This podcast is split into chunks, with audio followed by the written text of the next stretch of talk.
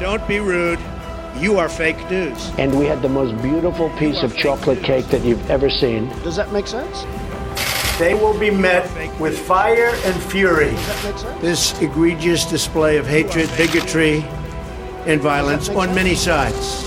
On many sides. We will have no choice but to totally destroy North Korea. It's got to be in tip top shape. He is a sick puppy. You are fake news.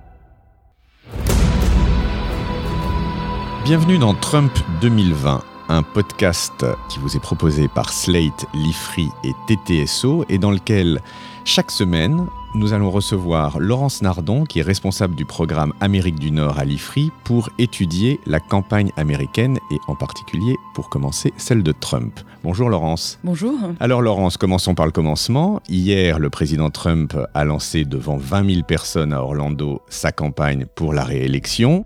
Il a martelé, bien entendu, son bilan économique. Il l'a présenté comme le best ever, le meilleur bilan économique jamais enregistré par un président américain. Il est revenu sur ses thèmes de prédilection le mur, Hillary Clinton, euh, étonnamment. Mais ce qu'on sait a priori, c'est que pour l'instant, le président conserve une base d'avis favorable d'environ 40 à 45 Les résultats économiques du pays sont bons, ça, euh, il est impossible de le nier. Est-ce que Trump est battable en 2020 À mon avis, euh, il a de très bonnes chances, même des chances certaines de l'emporter. Et en même temps, il y a quelques failles très importantes dans son dispositif qui me rendent euh, assez peu optimiste pour lui. Qu'est-ce que c'est ces failles? Alors la première faille, c'est qu'en fait, euh, il ne travaille que sa base. Comme vous le savez, en 2016, il a été élu par deux groupes euh, d'Américains. Le premier, ce sont euh, les, les, classes moyennes blanches peu diplômées qui sont dans les zones du pays des Grands Lacs désindustrialisées et auxquelles il a servi ce discours populiste de fermeture, fermeture à l'immigration et fermeture au libre-échange. Et pour ce qui est du, de l'autre groupe? L'autre groupe, ce sont les conservateurs qui sont plutôt au sud du pays et qui sont euh, ce qu'on appelle la droite chrétienne, c'est-à-dire euh, des protestants de dénomination évangélique extrêmement fervents et extrêmement réactionnaires sur les questions de morale sociale et pour lesquels il a promis de nommer des juges très conservateurs. Ce qu'il a fait, il a tenu euh, sa parole.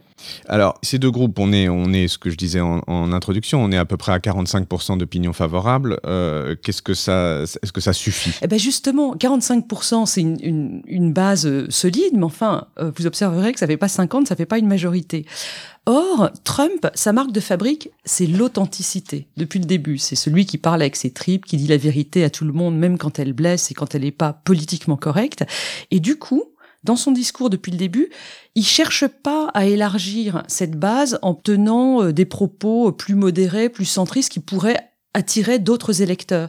Et du coup, il va pas forcément pouvoir aller très très au-dessus de 45% dans l'élection de 2020. Et alors, dans le camp d'en face, chez les démocrates, on en est où? Vous pouvez nous faire un, petit point sur euh, la primaire démocrate? Bah, La première chose à dire, et qui est frappante, c'est que, euh, vous l'avez dit dans l'introduction, hier dans son meeting, Trump n'a tapé que sur Hillary Clinton.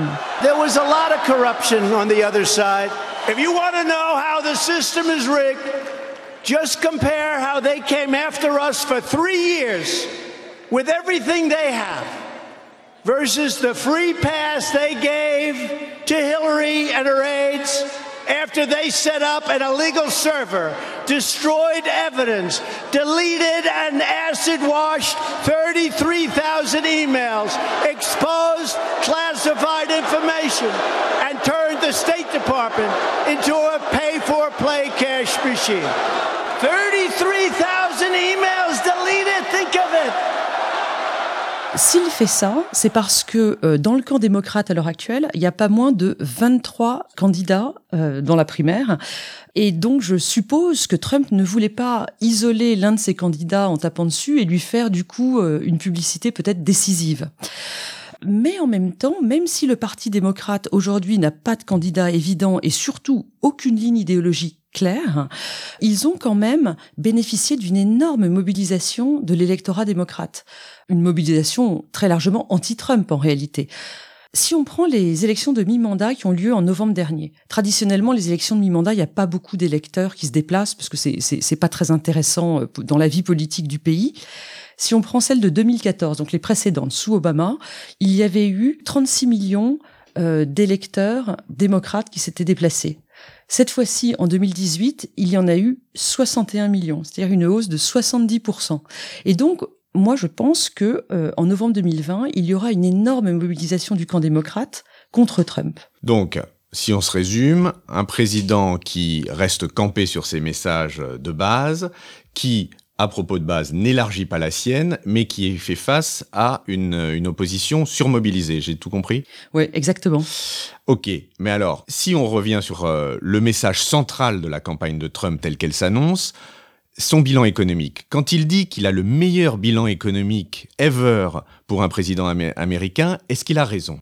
Alors, ever, je ne sais pas, mais en tout cas, oui, les chiffres de l'économie sont très bons. Il y a une croissance de 3,2%, un chômage qui est à 3,6%, vraiment des chiffres excellents, même si euh, les calculs américains sont pas exactement les mêmes que les nôtres, mais quand même. Et puis surtout, il y a le miracle de la remontée des bas salaires, quelque chose qu'on attendait depuis 2008, que Obama n'avait pas réussi à faire.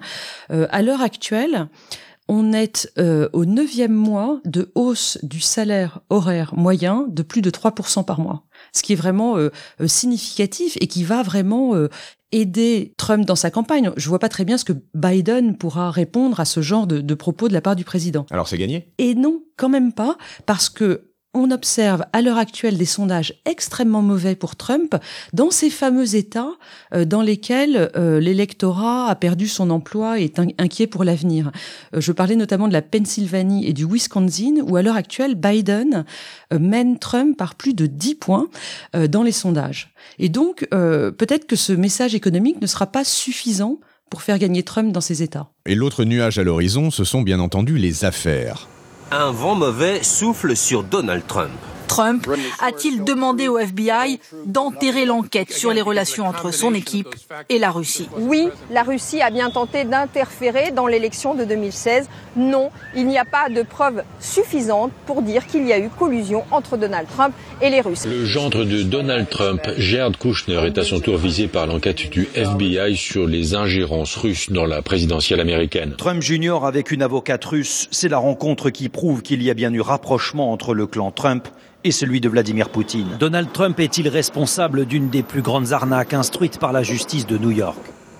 C'est vraiment le, dernier point noir pour Trump. Alors, on est sorti de l'affaire Mueller, mais pas complètement, puisque si elle a conclu qu'il n'y avait pas eu de collusion avec la Russie, il y a quand même euh, des soupçons euh, d'obstruction à la justice qui auraient été accomplis euh, par le président. Donc ça, c'est un problème. Et puis, il y a aussi toutes les affaires liées au business. Alors, à la fois le business de Trump dans, le cadre de la Trump Organization, mais aussi le business de Jared Kushner, son gendre, qui a lui aussi des compagnies immobilières qui sont accusés de euh, conflits d'intérêts, voire de corruption. Et donc ça, c'est une sorte d'épée de Damoclès sur le président, puisque la justice américaine suit son cours et lentement mais sûrement euh, aboutira à certainement des, des procès. Au final, un pronostic, Laurence? Alors le pronostic, c'est toujours très compliqué pour un chercheur, mais enfin, je me lance. J'ai envie de dire aujourd'hui, avec les éléments qu'on a, que euh, Trump n'est vraiment pas sûr d'être réélu. Parce que souvenez-vous de 2016, en fait, ce qui s'est passé, c'est qu'il y a eu un alignement des planètes complètement incroyable, avec un certain nombre d'États qui ont basculé avec des marges extrêmement euh, fines du côté de Trump, garantissant sa victoire. Et en même temps, on était tous stupéfaits parce que Trump avait perdu le vote populaire. Il a eu 63 millions euh, de bulletins, alors que Hillary Clinton en avait quasiment 66. Il faut quand même se souvenir de ça. Et donc, compte tenu des mauvais sondages qu'il a à l'heure actuelle dans des États clés pour lui, je suis pas sûr que le miracle Trump de 2016 se reproduise en 2020. Eh ben, c'est ce que nous allons voir au cours de cette série. Merci beaucoup Laurence et à la semaine prochaine. Merci Romain, à bientôt.